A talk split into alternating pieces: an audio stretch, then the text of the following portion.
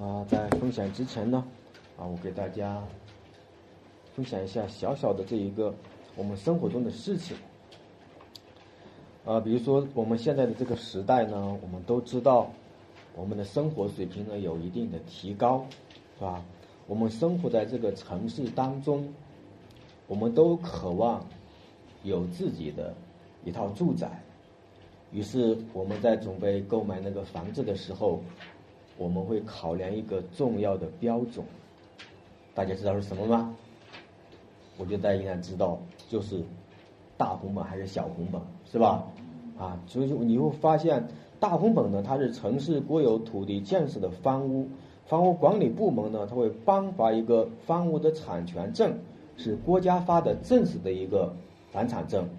那小红本呢，是区里面县政府啊给集体土地建设房屋的所有人的一个产权证，很多的时候是城中村的一个改造项目，没有产权证，所以它只能是村里发的一个居住证。那么呢，小红本呢，你就会发现人在购买的时候呢，他就不会受到这个法律的这个保护。那言下之意呢，我们就会知道一件事情：大红本。才是安全可靠的。我们会发现，在我们的买买房的当中，我们都会考虑到这一个大红本，因为大红本呢，它被国家的法律所保护。那我们在这个买卖房子、交易房子的时候，你就会拿出这个来作为一个真正的证据或者契约。所以我们就会谈到一件事情，谈到什么呢？谈到了在。买卖当中的交易合同，是吧？交易合同，那就是说证明双方的行为呢，它都有一个约束，表示着你的这个交易是可靠的、可行的。所以这个合同啊，这个大红本就想明了你在这一个交易当中的一个质量，或者你在交易当中的对这一个事情能够做成的一个信心。和安全感，啊，这就是我们讨论的这个大红本的意义。那么你我们会看到这个赢得大红本，我们会考虑到这个合同的事情。那你读圣经的时候呢，你就会发现我们的圣经呢，它叫旧约和什么呢？新约啊，大家有没有注意这个细节？就是圣经是分为旧约和新约的，也就是说圣经。它在讨论和探讨一个契约的事件，啊，契约的事件。所以我们看我们的第一个话题，我要讲的是强约的瑕疵，就是在希伯来书的八章的七节，他说那强约如果没有瑕疵，就是告告诉我们，那这个强约呢，它是有一些瑕疵的。那它的瑕疵究竟在哪里？是不是瑕疵在哪里？那我们在了解这个瞎子之前，我们要更真实的了解一下这个约，就是在你读经的时候，我们能不能从圣经的那一个环境当中和处境里面，你能够读出一个约来？啊，约呢就意味着就像一个刚才我讲的那个合同一样，有一个约束在我们的中间。啊，有一个约束在我们的里面，在规范着我们，啊，所以你回到创世纪，你就看到神造了亚当和夏娃，把他们安置在哪里呢？伊甸园，是吧？哎，这个我们都知道。然后上帝在那个园中，他就安，就是安置了有伊甸园之后，然后在那里面，我们看到神造了生命树和分别善恶树，啊，那就是说。神要告诉他们说：“园中各样树上的果子，你可以随意吃；只是分别善恶树上的果子，你不可吃。”然后他又告诉我们说：“你吃的日子，必定要什么呀？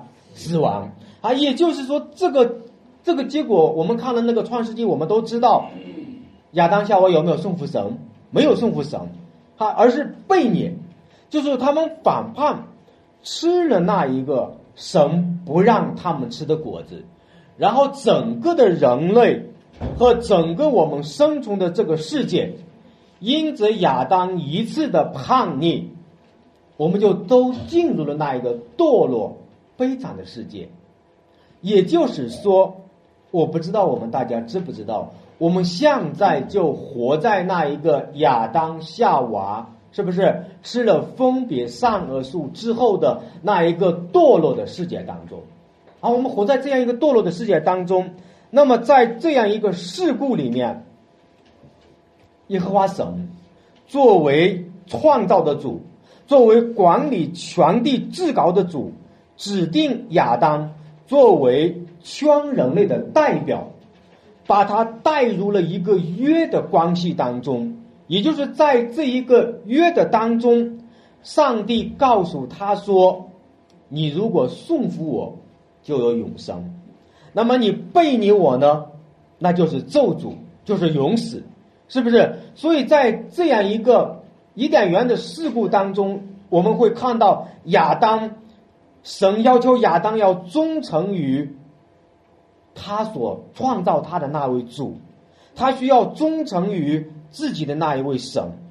亚当如果忠诚，神就会赐福他的后裔，并给他们永生和荣耀。如果亚当没有忠诚，是叛逆，是低档神，那么亚当和他的后裔要领受的就是上帝的咒诅和那一个审判。所以，从这一个创世纪的那一个吃分别上述的果子里面，我们就能够依稀的看到一个什么呀？盟约的一个一个核心在里面，就是说神定了一个心意。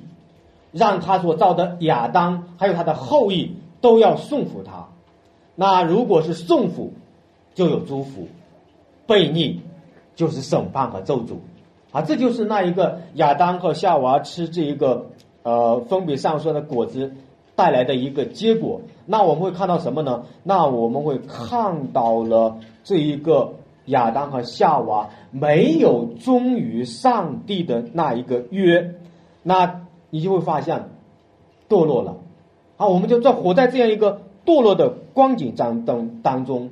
神要求人要守约，而人呢，没有在这一个约中履行他的责任和使命，破坏了这一个盟约，破坏了这个盟约。所以我们会看到的是什么？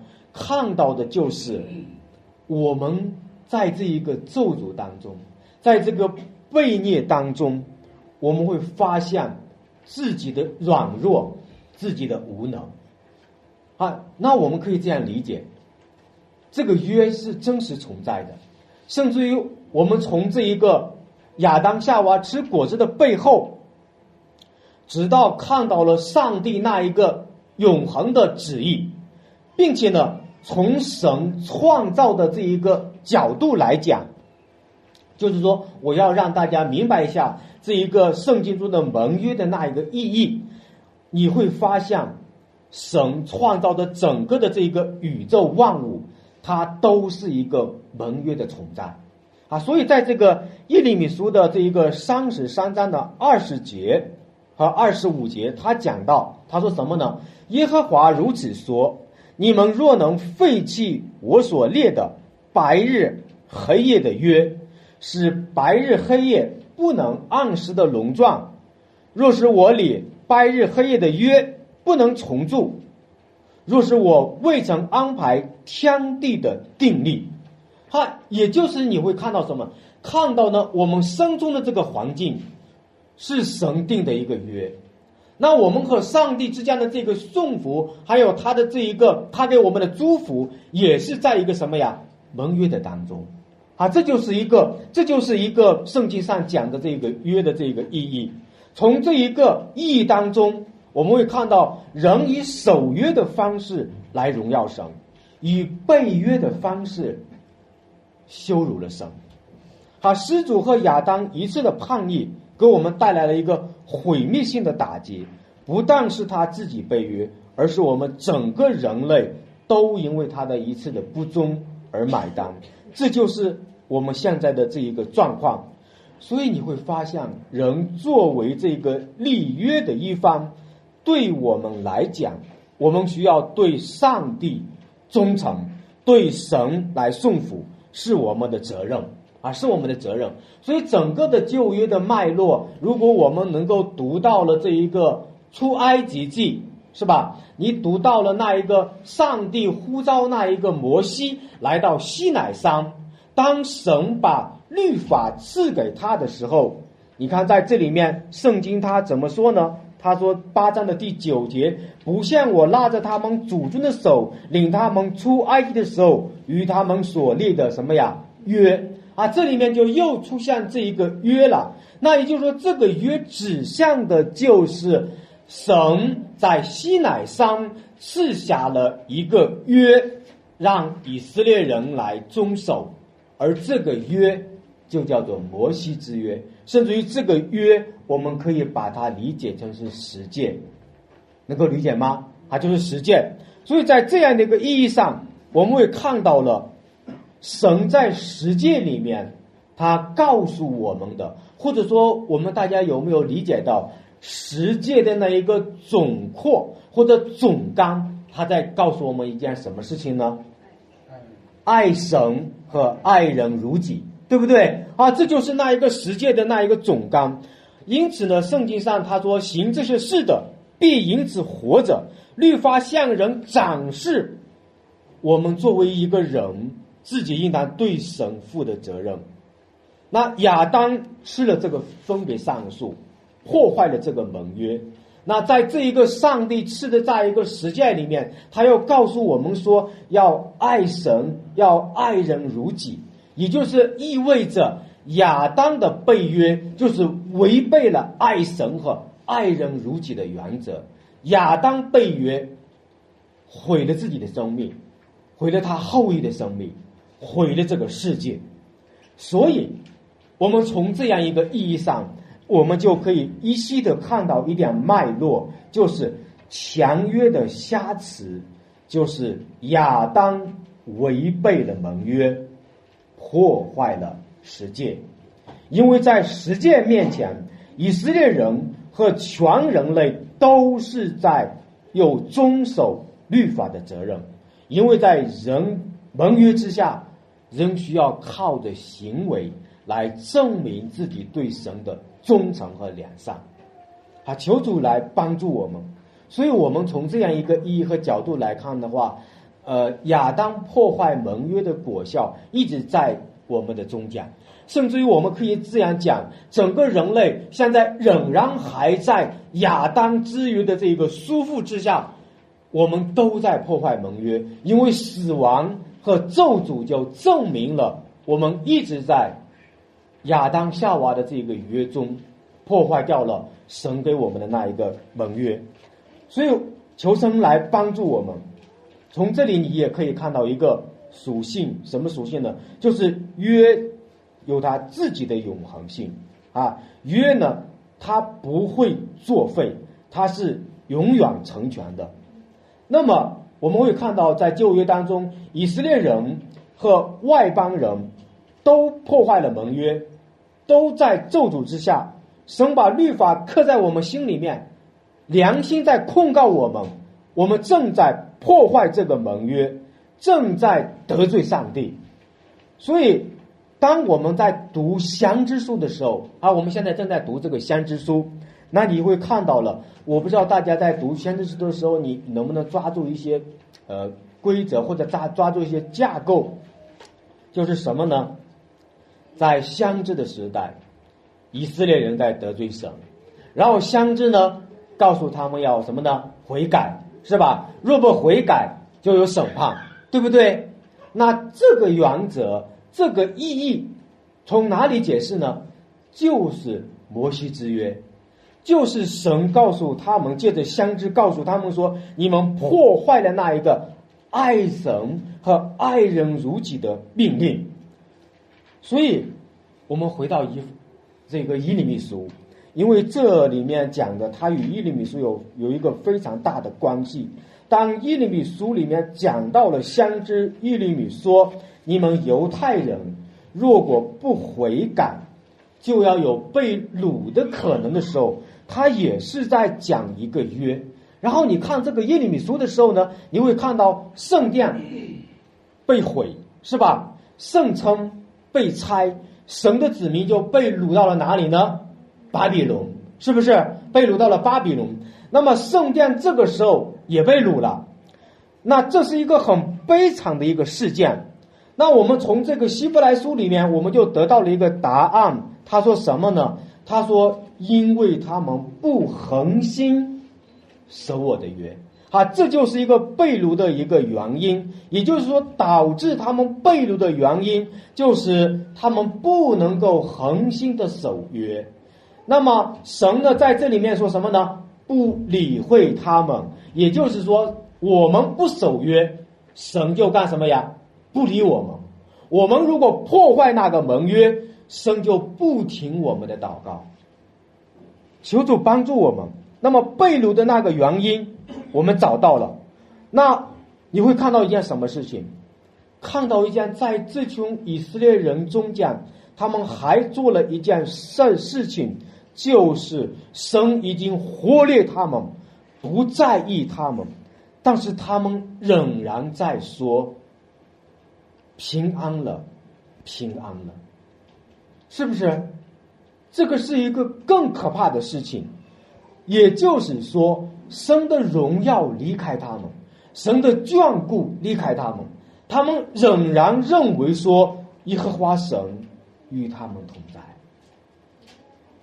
也就是说，在这个遭遇最黑暗的日子到来的时候，他们依然是自信满满的说。明天会更好，岁月会更好。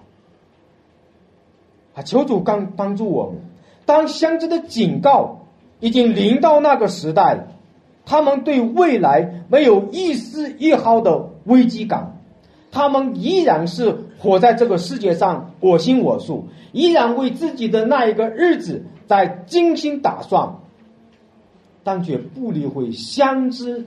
对他们发出的那一个宣告，一路杀人将要被掳，并且自己也要遭难。求主来帮助我们，求主来怜悯我们。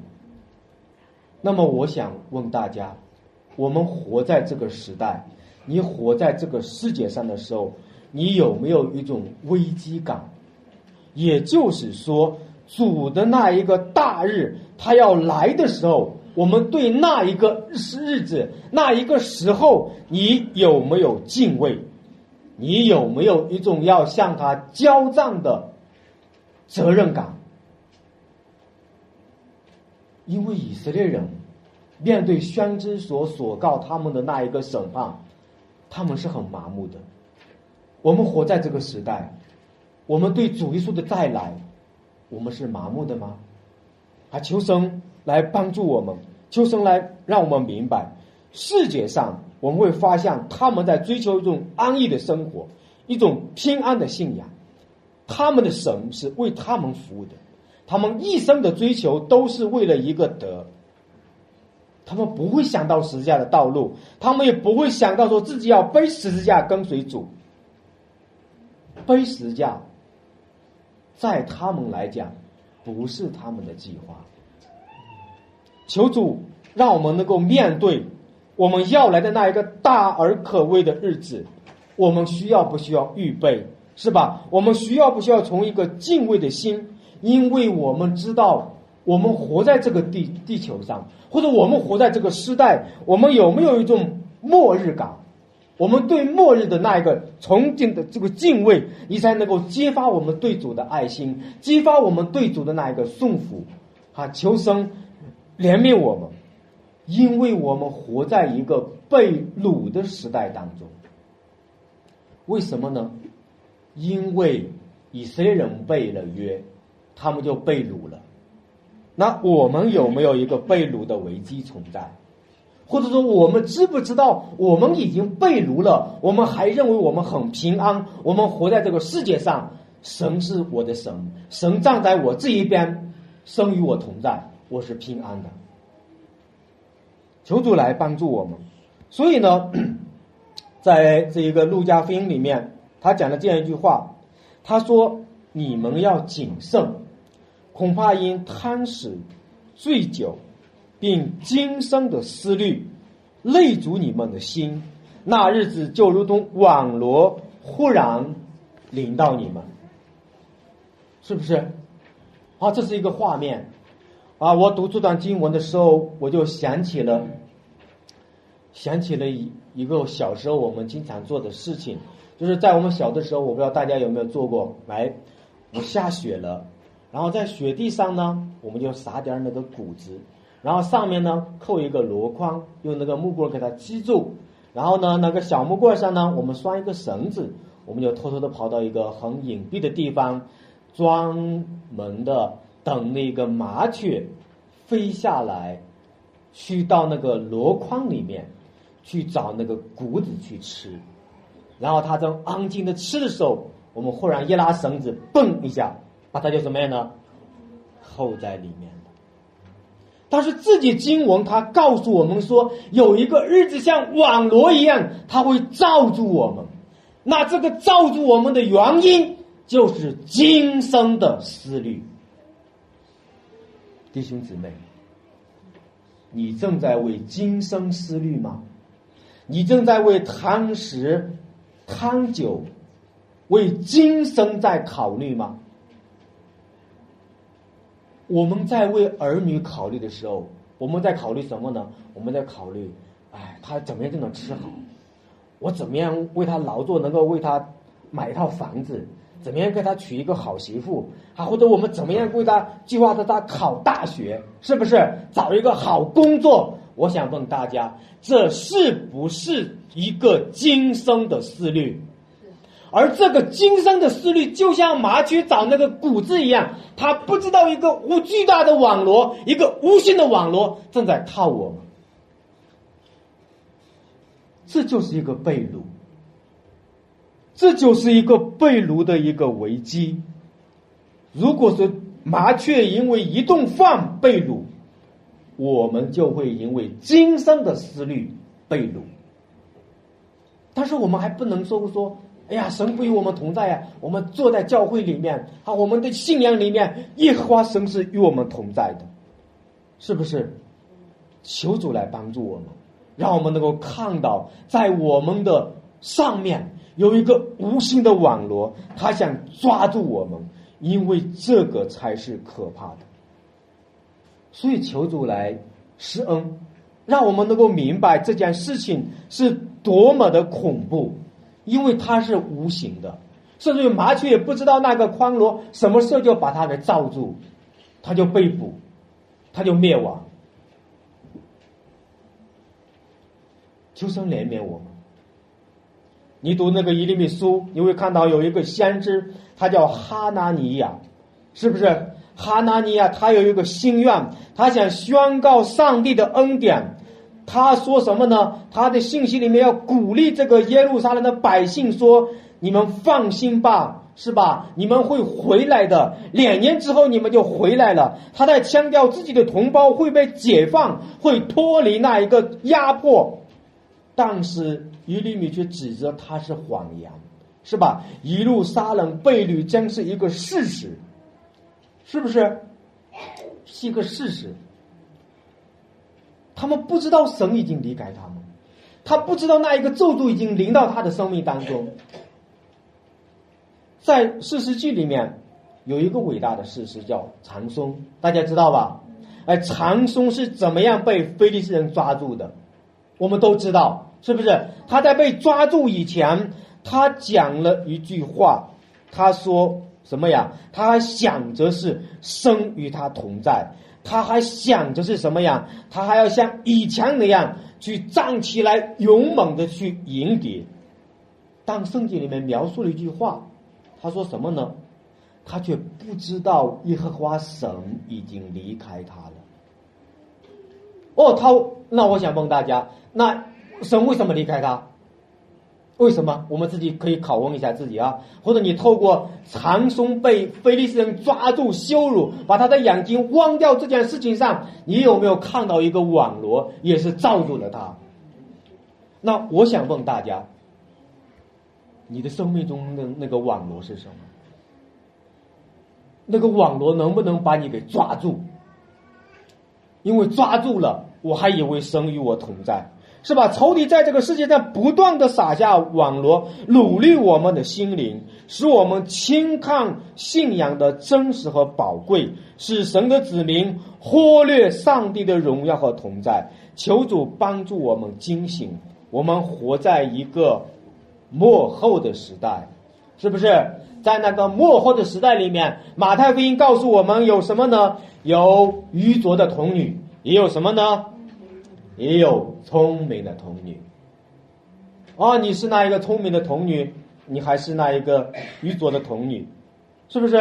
啊，求助真的是帮助我们，帮助我们能够明白，我们要轻轻看这个世界，还是重看这个世界。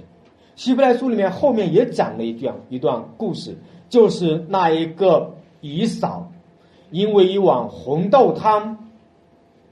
卖了自己那一个什么呀，长子的名分。也就是说，我们的信仰这么宝贵，今生的思虑这么的低，但是我们如果抓住那个今生，我们就会忽略那一个永生，是不是？如果我们轻看我们长子的名分，在基督里面生给我们荣耀的那一个位分，你就有可能被这个世界无形的网络已经网住，你在一个悖路的光景当中，悖路的光景。就是你破坏了盟约，啊！求主施恩我们，求主真的是帮助我们。我们看第二点，主另立新约，破坏盟约是以色列人最大的一个亏损。那就是破坏的这个盟约，其实就是西乃山之约，就是摩西之约。那么旧约的百姓没有享受到旧约里面的应许，反而经历了旧约里面的咒诅。但是你会发现，神说什么呢？摩西曾经宣告，耶和华耶和华是有满有怜悯、满有恩典的上帝，不轻易发怒，具有丰盛的慈爱和诚实，为千万人充流慈爱，赦免罪孽、过犯和罪恶，万不以有罪的为无罪，必追讨他的罪，自负及子，直到三世代。啊，你会看到上帝的公义，你也会看到什么呀？看到了神的慈爱。上帝知不知道我们的软弱和无能？啊，他是知道的。所以因着他的恩典，这里面他告诉我们了什么呀？另立了一个约，就是神借着先知伊利米所宣告的那一个新约的那一个意义。哈，他说什么呢？他就我们看到第十节，他就说：“我要将我的律法。”放在他们里面，写在他们心上，并且我要做他们的神，他们要做我的什么呢？子民。这是一个圣约的一个核心。那个旧约呢，能讲明指出人的罪，指出人的错误在哪里，但是却不能够将罪恶给我们挪去。旧约的缺点不能够挪去人的罪。旧律法是圣洁的，是公义的，是良善的，却没有使人有能力。脱去那一个最对我们的捆绑，律法像一面镜子，告诉你说你的脸上有瑕疵，但是他没有办法把你脸上的瑕疵给你抹去。但是在这里面，神给我们的新约当中有一个活泼的盼望，就是神将律法放在人的心里，是给人什么呀？肉心不再刚硬如铁，这就是新约的。不同，也是一个本质上的一个突破。新约呢，就称为了一个恩典，也就是说，新约里面它使人能够心灵能够复苏，能够真正的认识神，而不像旧约里那那那些人一样，他们的心灵是麻木的啊，他们是冷冰冰的一个信仰，所以叫做刻在石板上。神离开他们，他们都不知道。新约呢？是把神的恩典、神的律法放在我们的心榜上，让我们有能力去顺服神，去信靠神。所以你会看到了，在这个新约和旧约之间的有一个巨大的区别。这个区别呢，有两节经文大家不能忽略。哪两节经文呢？它就是讲到了在创世纪的第六章里面。一花神看到人如此的邪恶，然后他说什么呢？他就说：“人既属乎血气，我的灵就不永远住在他里面。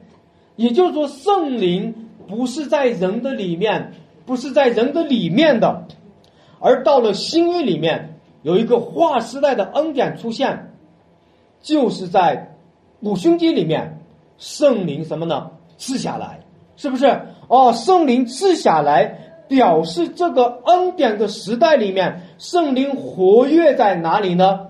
这个时代里面，因着我们的主的恩典，因着福音，他临到了我们，一个渴慕遵行上帝旨意的人，是与上帝的恩典之约有份的人。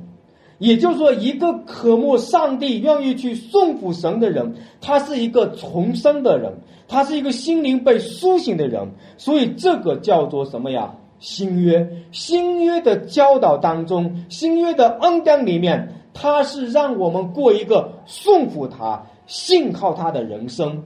这就是一个真正的新约的恩典。啊，一个新约的恩典，所以他说什么呀？他就把律法就放在我们的心里面，使我们能够去认识这一位神。所以我想问弟兄姊妹们，当这里面他说什么呢？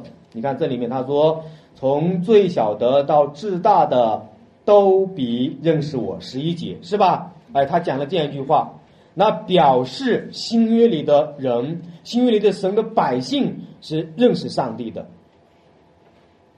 那我想问大家，你认识上帝吗？而且就是说，你当你认识上帝的时候，是怎么一个怎么一个认识的？啊，我给大家讲，比如说，你知道有天堂和地狱，这个没问题，你知道你也认识，甚至你也认识到了福音，啊，认识到了基督上十字架，你了解福音。我想问大家。这是不是一个认识？你有没有认识？就是你认识神，你知道天堂和地狱，你也知道福音，你这一切都知道。在某种意义上来讲，他就是认识神。但是，我想问大家，你是不是就是就活在这样的一种认识当中？你知道有天堂地狱，你知道有耶稣基督并他定十字架。圣经里面有一句这样的话，雅各书他说什么呢？他说：“你信神只有一位，你信的对不对？对你信的不错。但是他话锋一转，他说：鬼魔也信，却是什么呀？却是藏经。这是什么意思？也就是说，当鬼魔他。”对神的知识，他要完全的了解，甚至于我们可以这样讲，鬼魔比我们更认识神，因为他在灵界里面直接面对上帝，他知道天堂，他又知道地狱，对吗？但是他的结局，他却说是恐惧战惊，什么意思呢？表示他没有救恩，表示他是低档神的，表示他是背逆神的。阿门。大家知道吗？也就是说，认识神和认识神有没有区别？我担心大家是魔鬼的信，或者我担心大家是鬼魔那样的在信主耶稣，因为在你的生命中，你没有信靠和顺服。魔鬼撒旦就是这样的，所以他是什么呢？他是恐惧战惊，因为他在抵挡上帝。那我想问大家，我们的信仰是不是也在抵挡他？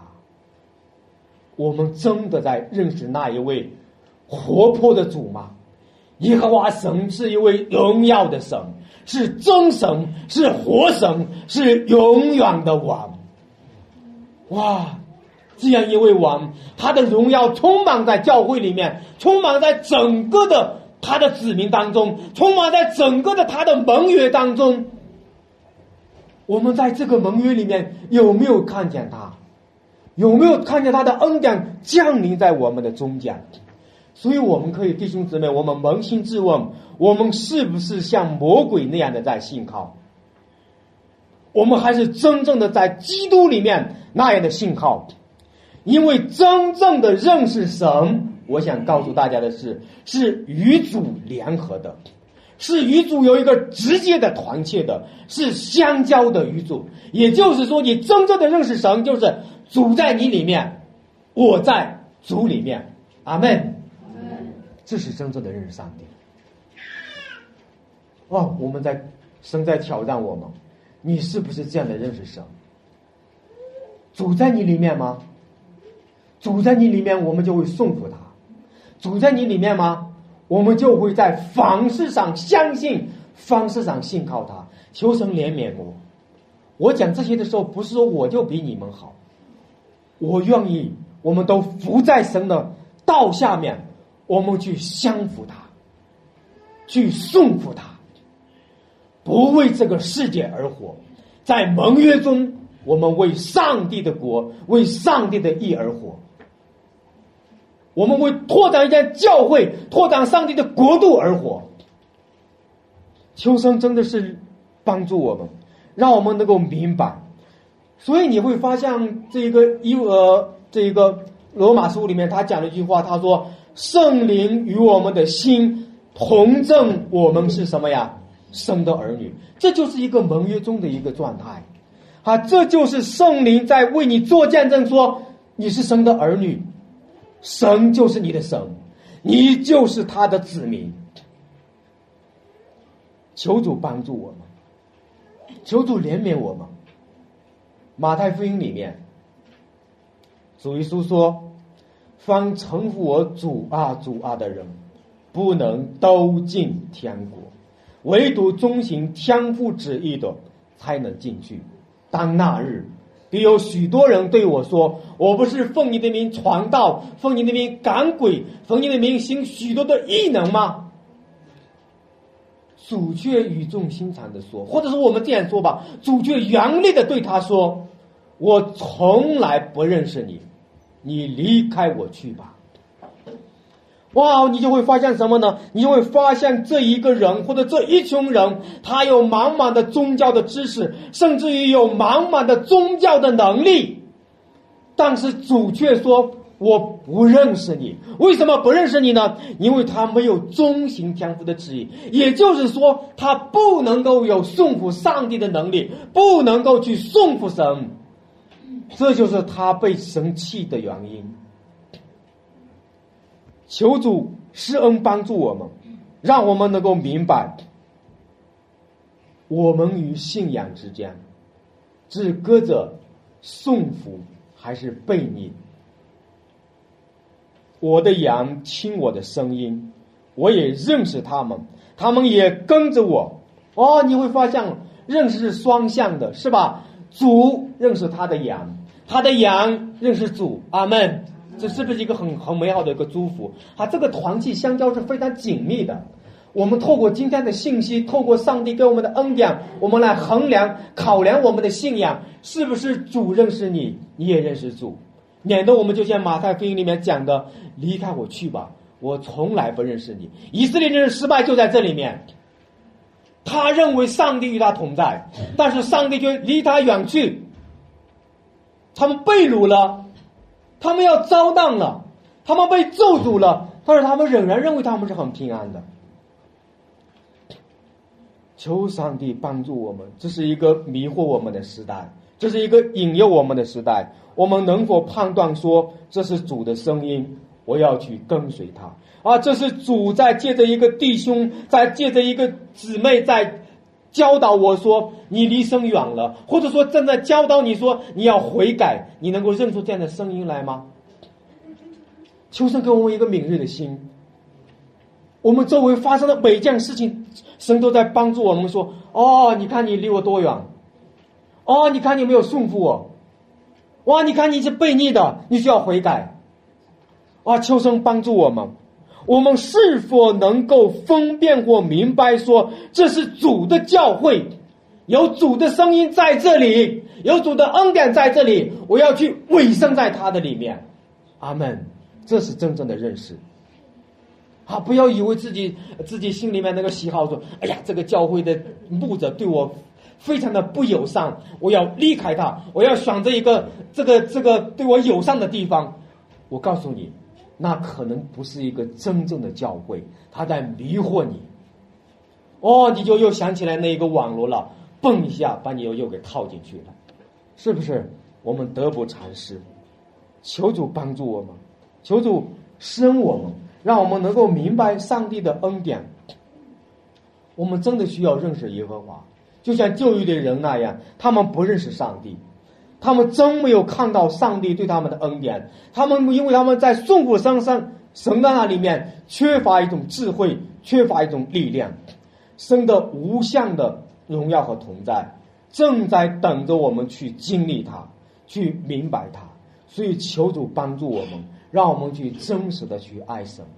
约翰告诉我们一件事情。他说什么呢？他说：“凡有爱心的，都是由神而生，并且认识神。”哦，你他给我们一个原则，就是考量我们你怎么样就知道你是认识神的，就是你有爱心。没有爱心的就不认识神，因为神就是爱。哎呀，我忽然间发现这件话打到我心里面的时候，我就感觉到自己这个爱心真的很少，也很渺茫。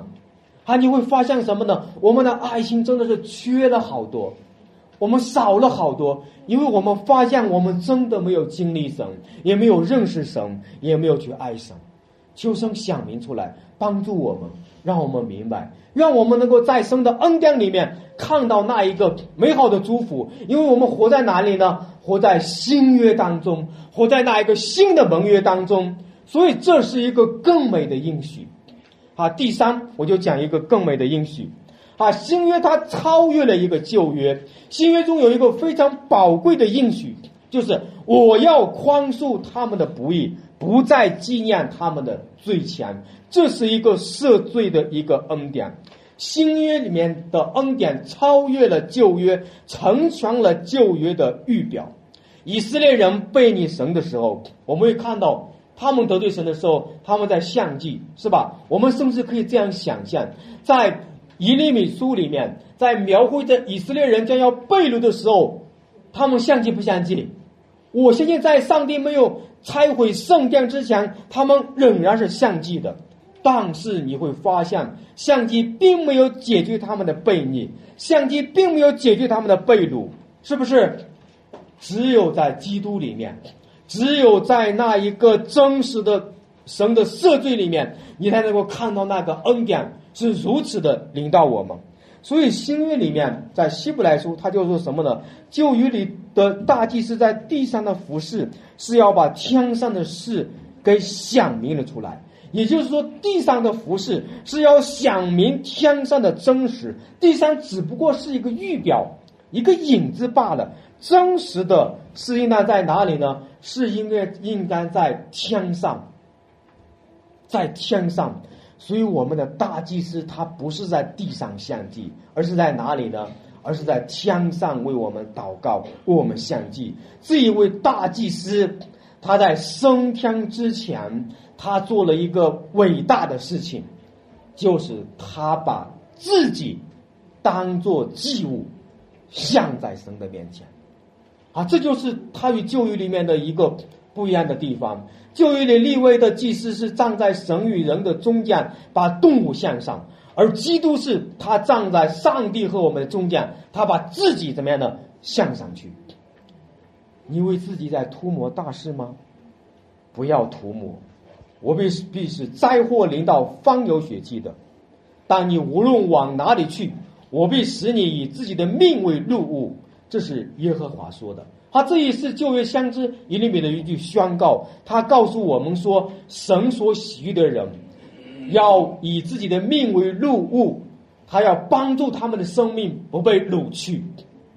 面对巴比伦的侵略与威胁，犹太人以为自己的命为掳物，还能够把自己的命能够存留下来，那才是他们最大的一个盼望。我们怎么样才能够使自己的生命不被掳去？我们怎么样能够使自己的生命不被这个网罗罩住？就是基督在十字架上，他在那一个最黑暗的时候，他刚行的被仇敌掳走，他的被掳就是代替了我们的被掳，他的被杀是代替了我们的被杀，所以因着基督一次的顺服，众人也就被称为义了。在加略山上，基督为我们获取了那一个新约的祝福，他守住了旧约的规条，却承受了旧约的咒诅和审判。他应该罪得自由，但是他却被捆绑，罪没有自由。他应当罪被释放，但因着他为我们而被捆绑、被俘虏。所以，这一个新约的更美的应许，就是设立了一个更美的约，而在这一个约中，就是宽恕我们的不义，不再纪念我们的罪前。基督称为那一个永远的得救的什么呀根源？他此刻在哪里呢？就在天上。哈，他此刻就在天上的宝座，在神的宝座的右边，他在掌权。他此刻正在领受了所有的天上地下的权柄，在管理着我们的人生事物。也就是，我们的一举一动都在这位大祭司的掌管之下。所以新约里面他说什么呢？神若不允许，你的一根头发都不能什么呀落地。啊，这就是大祭司在那一个神的右边掌管做知识的一个全能的彰显，所以在新约里面，他就告诉我们说，基督做大祭司在天上侍奉，就是一个更美的约啊，更美的一个约啊，所以基督在天上的任职的大祭司，意味着我们要到哪里去？我们要到哪里去啊？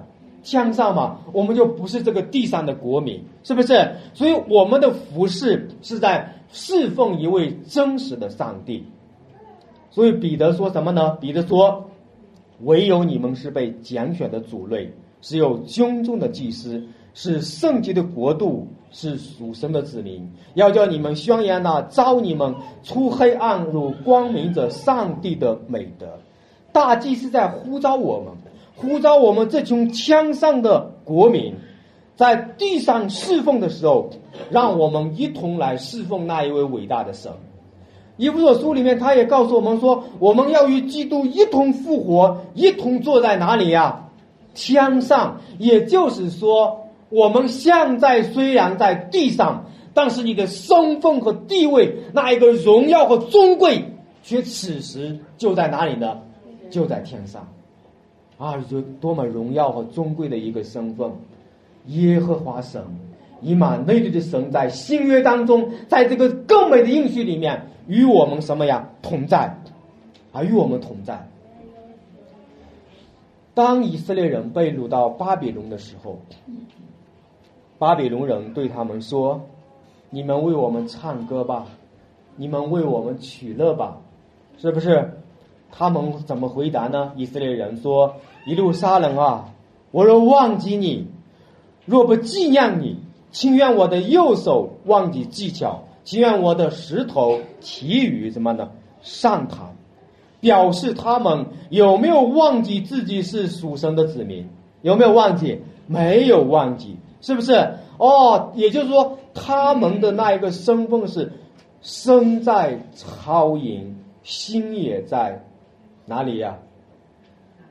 心在汉是吗？哦，也就是说，虽身处外邦，但我们的万军之耶和华仍然是我们的神。求神来帮助我们。我们是不是这样的？这个世界真的是很引诱我们的。我们只要醒来，他就向我们招手，引诱我们与他行淫。我们此时是不是能够知道，我们是天上的子民，天上的大祭司，现在把他的办公室就安置在教会当中，所以你会发现，借着圣灵，我们那位大祭司就在教会里面掌权，是吧？他让我们知道了，原来在教会和在天上是不是一样的？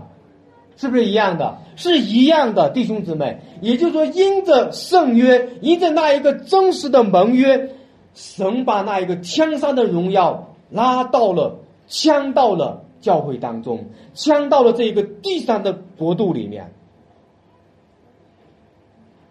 神也在这里，基督也在这里，圣灵也在这里，阿门。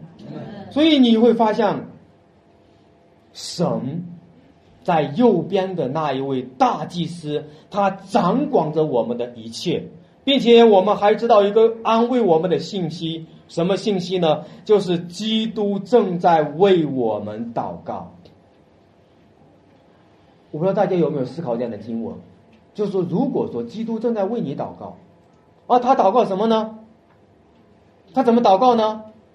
我们是不是就是只知道祷告呀？好，我在想的时候，我在想的时候，我觉得他祷告的两件事是没有问题的。第一件就是，如果我们能够顺服神，能够敬畏他，能够行在他的道中，我们的大祭司在天上的祷告应该是这样的，请看，天父，我的弟兄，迎着我的复活，请你赏赐他一片基业。这是不是带祷？这也是一个代祷，是不是？为什么呢？因为圣经上他告诉我们说，如果我们因着基督的名把一杯凉白开给我们的弟兄姊妹，也不得不怎么样赏赐我们，是不是？哦，这是一个祷告。另一个祷告是什么呢？另一个祷告就是当我们软弱跌倒的时候，甚至于我们真的不能够去顺服的时候。基督为了再次的挽回我们，他说：“父啊，请你怜悯我的弟兄，请看我身上的伤痕和钉痕，因为我已经为他死了。”阿门。